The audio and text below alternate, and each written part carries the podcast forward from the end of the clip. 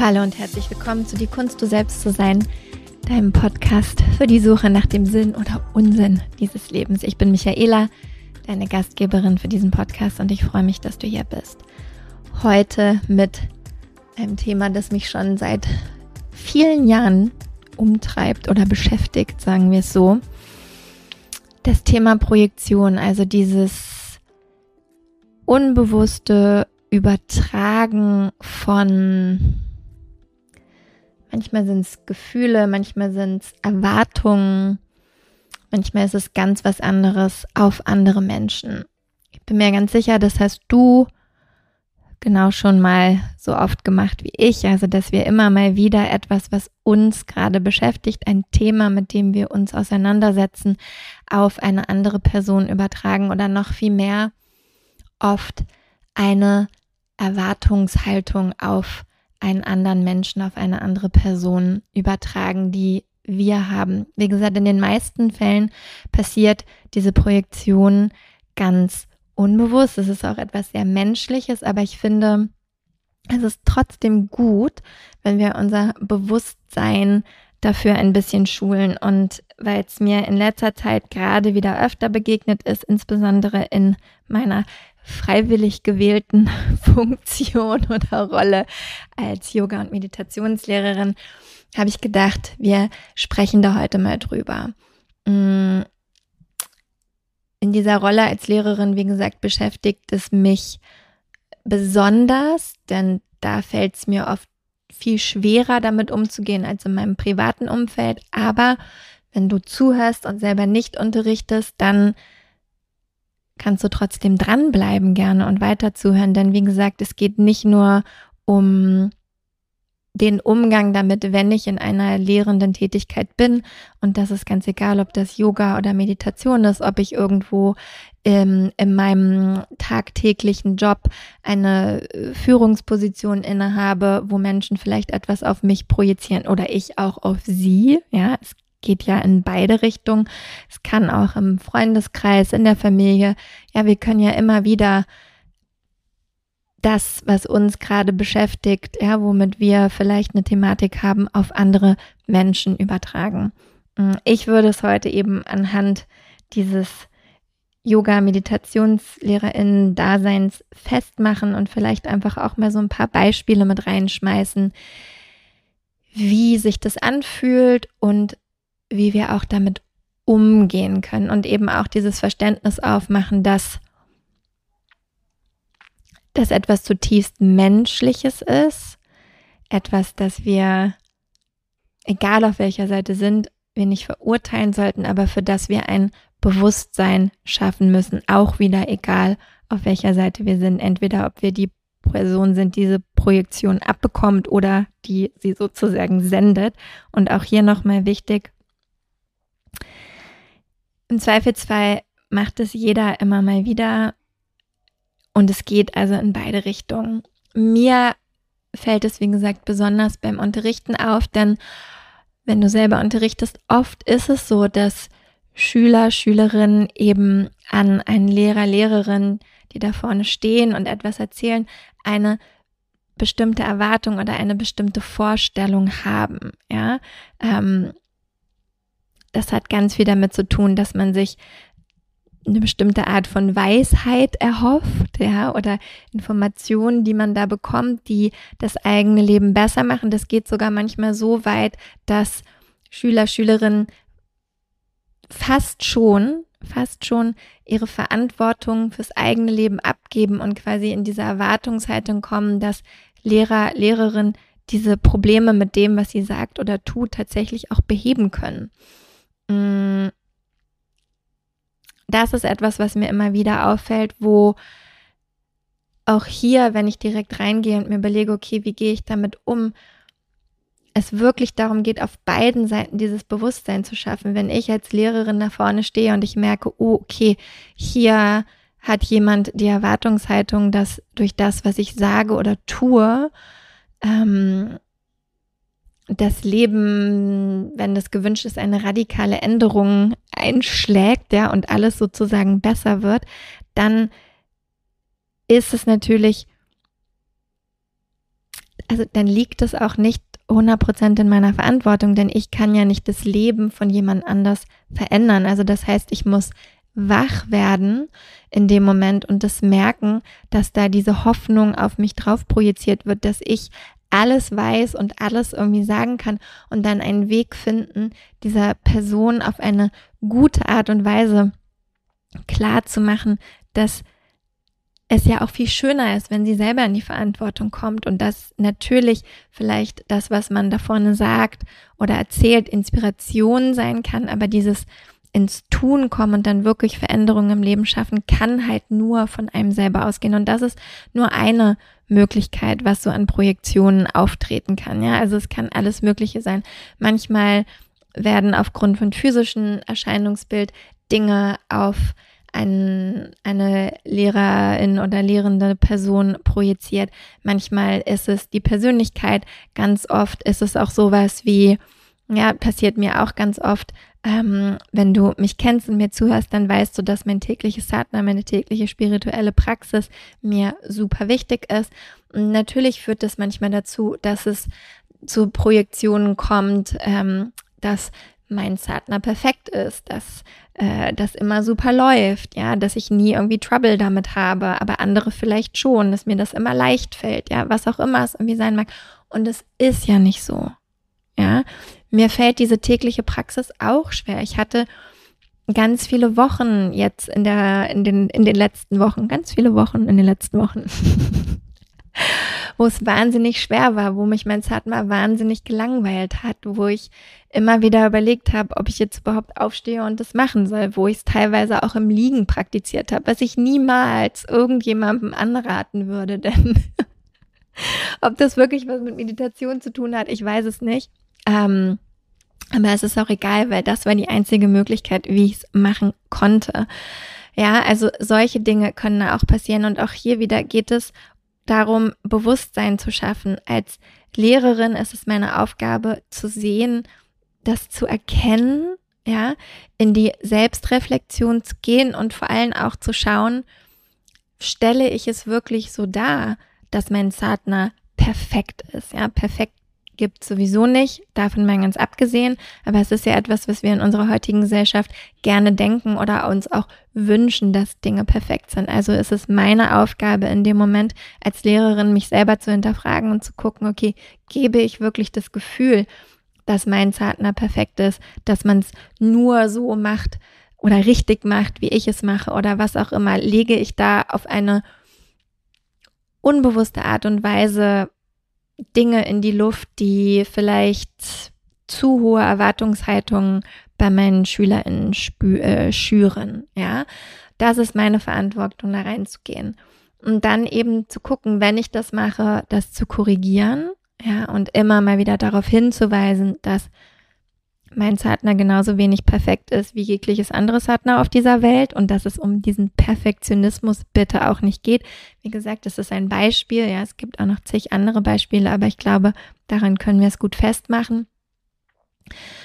Und da in die Kommunikation zu kommen und dann, wenn ich merke, dass es vielleicht eine Person ganz speziell betrifft, kann ich je nachdem, in welchem Rahmen wir uns befinden, natürlich auch nochmal privat das Gespräch suchen und diese Person freundlich darauf hinweisen, ja, oder da nochmal in eine offene Kommunikation gehen und, und sozusagen in so eine Form von Klarstellung kommen und die auch nochmal mitnehmen und abholen, damit halt diese Erwartungshaltungen wieder eingestellt werden. Und auf der anderen Seite, wenn ich merke, dass mich die Lehrer, Lehrerin, die da vorne steht, ärgert wegen etwas, ja, oder ich so innerlich so einen kleinen Groll entwickle, weil ich das Gefühl habe, dass nun, wenn wir beim Satna bleiben, dieses Satna immer super ist und immer ganz toll und alles special und die Einhörner und was auch immer irgendwie fliegen und ich aber gefühlt gerade in meinem Satna überhaupt nicht vorwärts komme und denke, es ist alles andere als perfekt und vielleicht auch noch denke, es müsste perfekt sein, ist es natürlich sehr schwer in dem Moment, mich auch zu hinterfragen.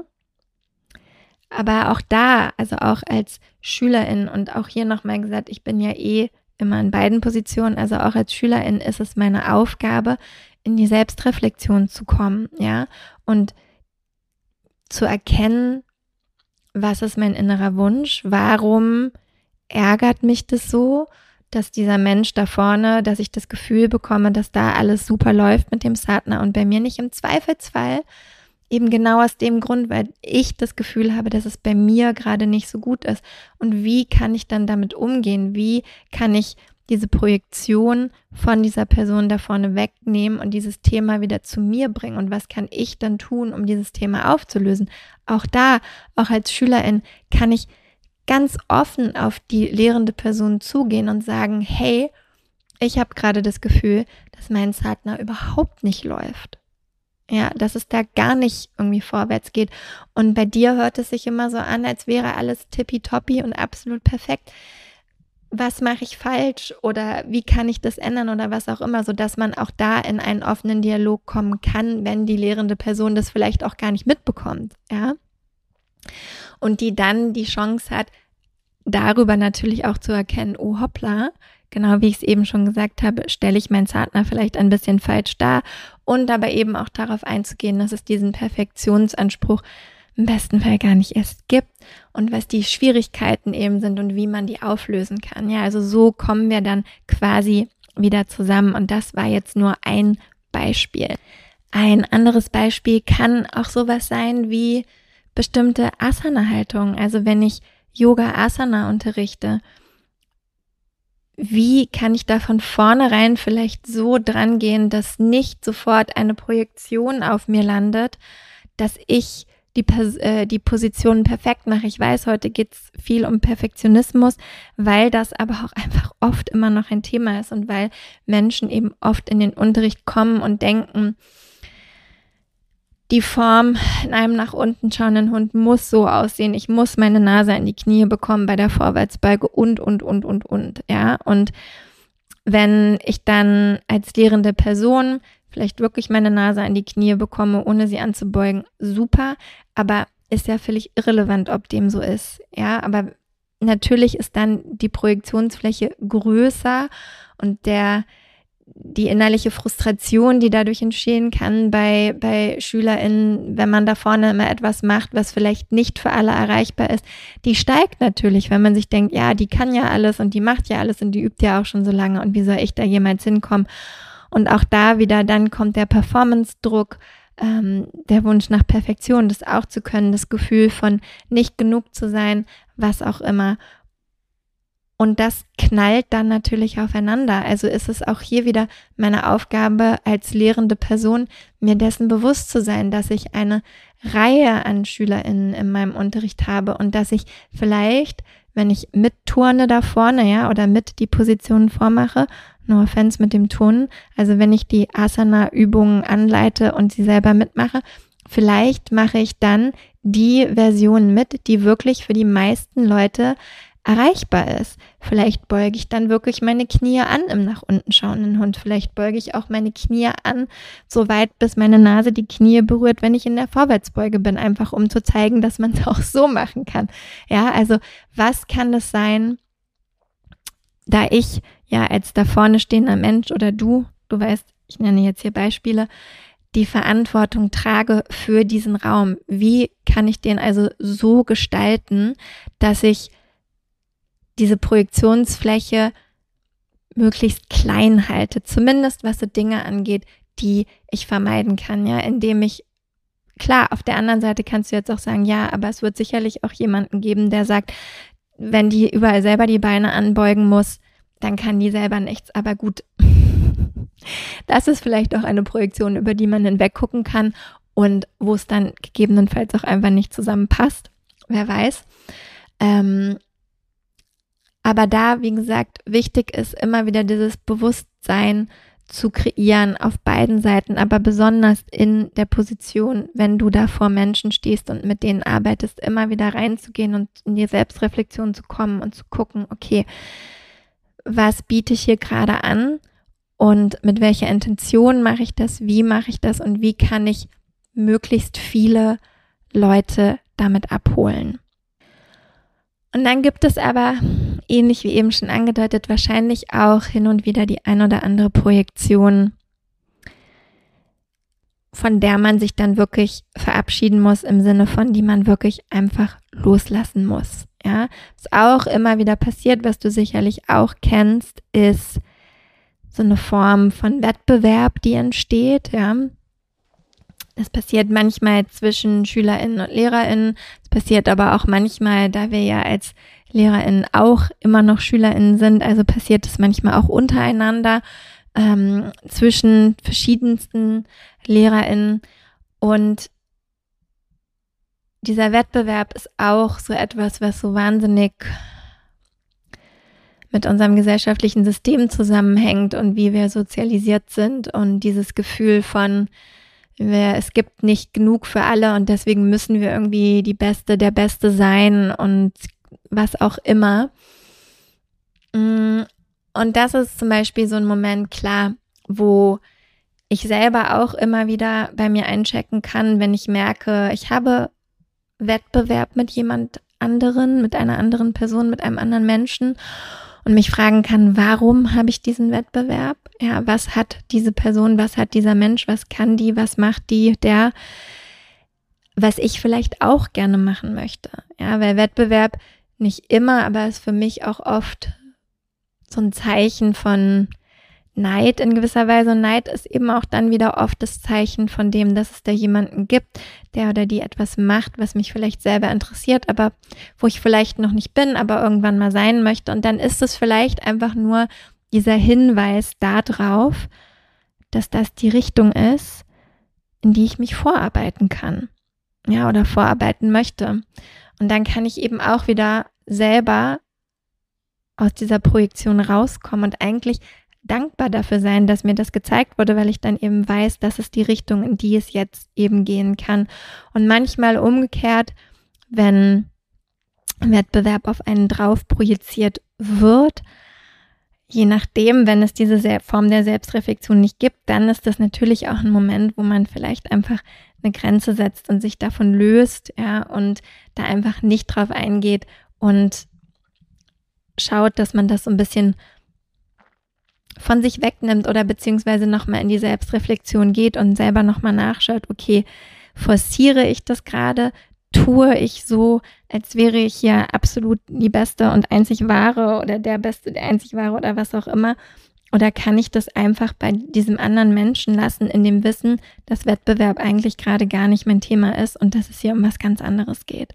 Ja, also will sagen in dieser Folge, Projektion gibt's immer wieder. Du kennst die Momente, wo du etwas auf eine andere Projekt Person projizierst und du kennst auch die Momente, ja, wo etwas auf dich drauf projiziert wird. Der Weg damit umzugehen ist immer über die Selbstreflexion und ich weiß, es klingt wahnsinnig anstrengend und ach, ich muss immer alles zerdenken oder wieder drüber nachdenken oder was auch immer. Ein Stück weit ist es vielleicht auch so. Aber wie anders wollen wir Bewusstsein kreieren, wenn nicht über Selbstreflexion? Also ist es in beiden Momenten unsere Aufgabe. Wenn ich da vorne als lehrende Person stehe oder wie gesagt in welcher Position auch immer, dann ist es noch dreimal mehr meine Aufgabe oder wie viel mal auch immer, weil ich eben auch Verantwortung für die anderen Menschen habe, die jetzt in diesem Fall in meine Unterrichtsstunde, in meine Klasse kommen. Und ich natürlich, da geht es auch gar nicht um People-Pleasing oder so, aber es geht ja trotzdem darum, einen sicheren Rahmen zu schaffen, in dem die Leute üben und praktizieren können. Ja, also das heißt, ich muss in die Selbstreflexion gehen, ich muss bei mir erstmal gucken, das, was ich merke, was da auf mich drauf projiziert wird, füttere ich das in irgendeiner Art und Weise, steckt das in mir, steckt das in der anderen Person, wie kann ich da in die Kommunikation gehen? Und selbst wenn wir nochmal zurück zum Satna gehen, das finde ich gerade, glaube ich, das beste Beispiel, selbst wenn ich merke, mh, mm, dass ich meinen Partner nicht als perfekt darstelle und schon immer wieder klar mache, dass mir das auch schwer fällt und dass es diese und jene Momente gibt und was nicht alles. Es ist trotzdem meine Aufgabe, in eine offene Kommunikation zu kommen und nochmal mehr klar zu machen, dass dieses Partner nicht perfekt sein muss, dass nur weil ich die Lehrerin oder die lehrende Person bin, bei mir nicht auch nicht immer alles irgendwie glatt läuft und alles tippitoppi ist, ja, sondern dass es da auch schwierige Phasen gibt. Um so halt eben diesen Raum für die SchülerInnen zu schaffen, da auch nochmal in sich nachzuhören und das wirklich zu verstehen und wenn es gar nicht landet, vielleicht auch nochmal eine One-on-One-Kommunikation zu suchen. Oft kriegt man das auch so hin. Ja, und dann trotzdem aber auch ganz klare Grenzen zu setzen und sich darüber bewusst zu werden, okay, was brauche ich jetzt hier für mich? Weil manchmal sind diese Projektionen auch schmerzhaft, ja.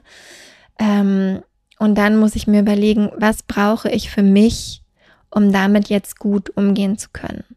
Ja, wenn ich Projektion als besserwisserische, völlig unsympathische Frau wahrgenommen werde, die da vorne steht und denkt, sie weiß alles besser, dann ist es schmerzhaft, sicherlich.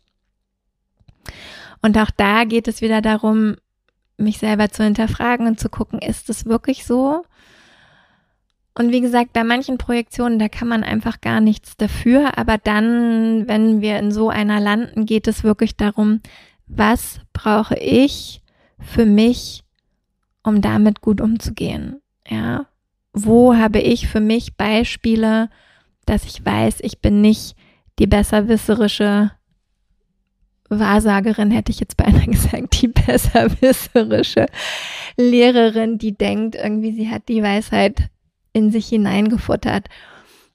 Wo bekomme ich vielleicht anderes Feedback von Menschen, die vielleicht schon ganz lange in meinem Umfeld sind, irgendwie, die das nicht so empfinden? Ja, wie kann ich mich da gut abgrenzen? All das kann ich mir überlegen, weil wie gesagt, es gibt Dinge, die wir auflösen können und es gibt aber auch Dinge, die wir einfach nicht auflösen können und das ist auch total in Ordnung. Das passiert im besten Fall ja, ist dann, ist es dann sowieso nicht so, dass diese Menschen weiter in deinen Unterricht kommen.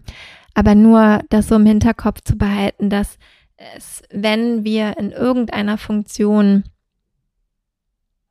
in einer Art lehrenden Tätigkeit sind oder irgendwo vor Menschen stehen. Und wie gesagt, selbst bei Freunden oder in der Familie, wie oft wird da projiziert? Ja, ich glaube, da haben wir auch alle Beispiele. Dann passiert uns das einfach. Und es ist wichtig, dass wir uns darüber bewusst sind, dass so etwas passiert. Wichtig, dass wir wissen, wie wir es erkennen und wie wir dann damit umgehen wollen. Und auch nochmal ganz wichtig, aus dieser lehrenden Position heraus uns bewusst zu werden, dass das Beste, was wir für unsere SchülerInnen machen können, ist wirklich, sie mit ihrer eigenen inneren Kraft und ihrer eigenen inneren Weisheit zu verbinden. Und egal, was wir tun, immer die Intention dabei zu haben, dass es wirklich darum geht, die Menschen in ihre eigene Kraft zu bringen und zu schauen, dass sie ihren eigenen Weg finden. Ja, vielleicht stehe ich da vorne. Ja, vielleicht weiß ich ein bisschen was mehr in der einen oder in der anderen Richtung. Aber am Ende kann ich ja auch nur mein, nur in Anführungsstrichen meine gelebten Erfahrungen teilen in der Hoffnung, dass sie andere Menschen inspirieren. Und ich weiß nicht, ob es dieses Gefälle braucht in einem Unterricht, dass man so dieses Gefühl haben muss, dass die lehrende Person alles irgendwie weiß oder wissen sollte. Und ich glaube, auch da sind wir wieder in beide Richtungen. Wenn ich das als lehrender Mensch für mich brauche, kann ich dann nochmal einchecken und mir überlegen, okay, muss ich hier wirklich das Gefühl haben, besser, weiser, toller, was auch immer als alle anderen zu sein? Und wenn ja, warum? Und wenn ich das als Schüler oder Schülerin suche und dann aber trotzdem ein Störgefühl dabei habe, kann ich auch nochmal überlegen, okay, warum suche ich mir das in einer lehrenden Person? Warum suche ich mir nicht jemanden, wo ich das Gefühl habe, da herrscht mehr in Anführungsstrichen Gleichberechtigung und trotzdem weiß ich, dass ich etwas von dieser Person lernen kann. Ja, also damit können wir auch ganz viel Projektionsfläche schon mal sozusagen wegnehmen. Ja, und eben auch da offen in der Kommunikation bleiben und auch mit, mit den Menschen, mit denen wir lernen, denen wir in Kontakt sind, auch Techniken an die Hand geben und immer wieder an diese Selbstreflexion erinnern, denn Yoga und Meditation sind Selbstreflexion, das Erkennen des eigenen Selbst und dazu gehört es eben auch, dass wenn wir beginnen zu projizieren, wie gesagt, egal auf welcher Seite wir stehen, dass wir uns dessen bewusst werden und dann einen Weg finden, damit umzugehen. Ja, also nochmal kurz zusammengefasst, Projektion passiert auf allen Seiten wichtig ist, dass wir ein Bewusstsein dafür entwickeln, wissen, wie wir damit umgehen können, wann es an der Zeit ist, mehr selber bei uns einzuchecken, unser Verhalten gegebenenfalls zu ändern, in eine offene Kommunikation zu gehen oder wann wir eben auch Grenzen setzen müssen, wenn man sich manchmal doch von bestimmten Projektionen einfach lösen muss. Vor allem, wenn auf der anderen Seite da keine Bereitschaft ist, diese diese, also selber mit der Projektion einzuchecken. Und damit sind wir eigentlich wieder da, wo wir immer landen. Ähm, genau das, was ich eben gerade auch gesagt habe. Jeder von uns trägt seine eigene Weisheit in sich. Und an die kommen wir halt am besten dran, wenn wir in Verbindung mit uns sind und wenn wir darauf vertrauen, dass wir diese Weisheit haben und eben immer wieder in welche Form von Selbstreflexion auch immer gehen. Ich wünsche mir auf jeden Fall positive Projektion und Wertschätzung, weniger negative Projektion und Verurteilung.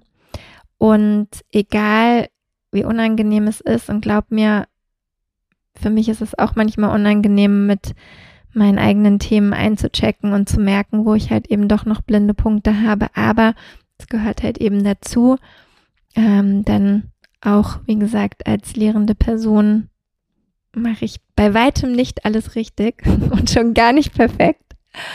Aber das ist ja irgendwie auch das Schöne daran. Und ich denke, solange wir in dieser Selbstreflexion bleiben können und dann einfach uns selber immer wieder korrigieren, ähm, geht es schon in die richtige Richtung.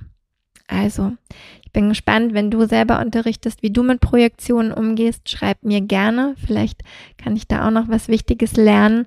Oder wenn du selber schon mal projiziert hast und dich jetzt hier erkannt hast, herzlich willkommen im Club. Ansonsten danke dir fürs Zuhören. In der nächsten Folge gibt es wieder ein spannendes Interview in zwei Wochen. Ich freue mich, wenn du den Podcast abonnierst, eine Sternebewertung hinterlässt, eine Rezension schreibst bei Apple Podcasts und am allermeisten, wenn du den Podcast an eine Person, an einen Menschen weiterleitest. Für den er hilfreich sein kann, denn nur so kann der Podcast tatsächlich wachsen mit deiner Hilfe. Und dafür danke ich dir sehr. Ich setze mich jetzt noch ein bisschen in die Sonne und wir hören uns dann in zwei Wochen wieder.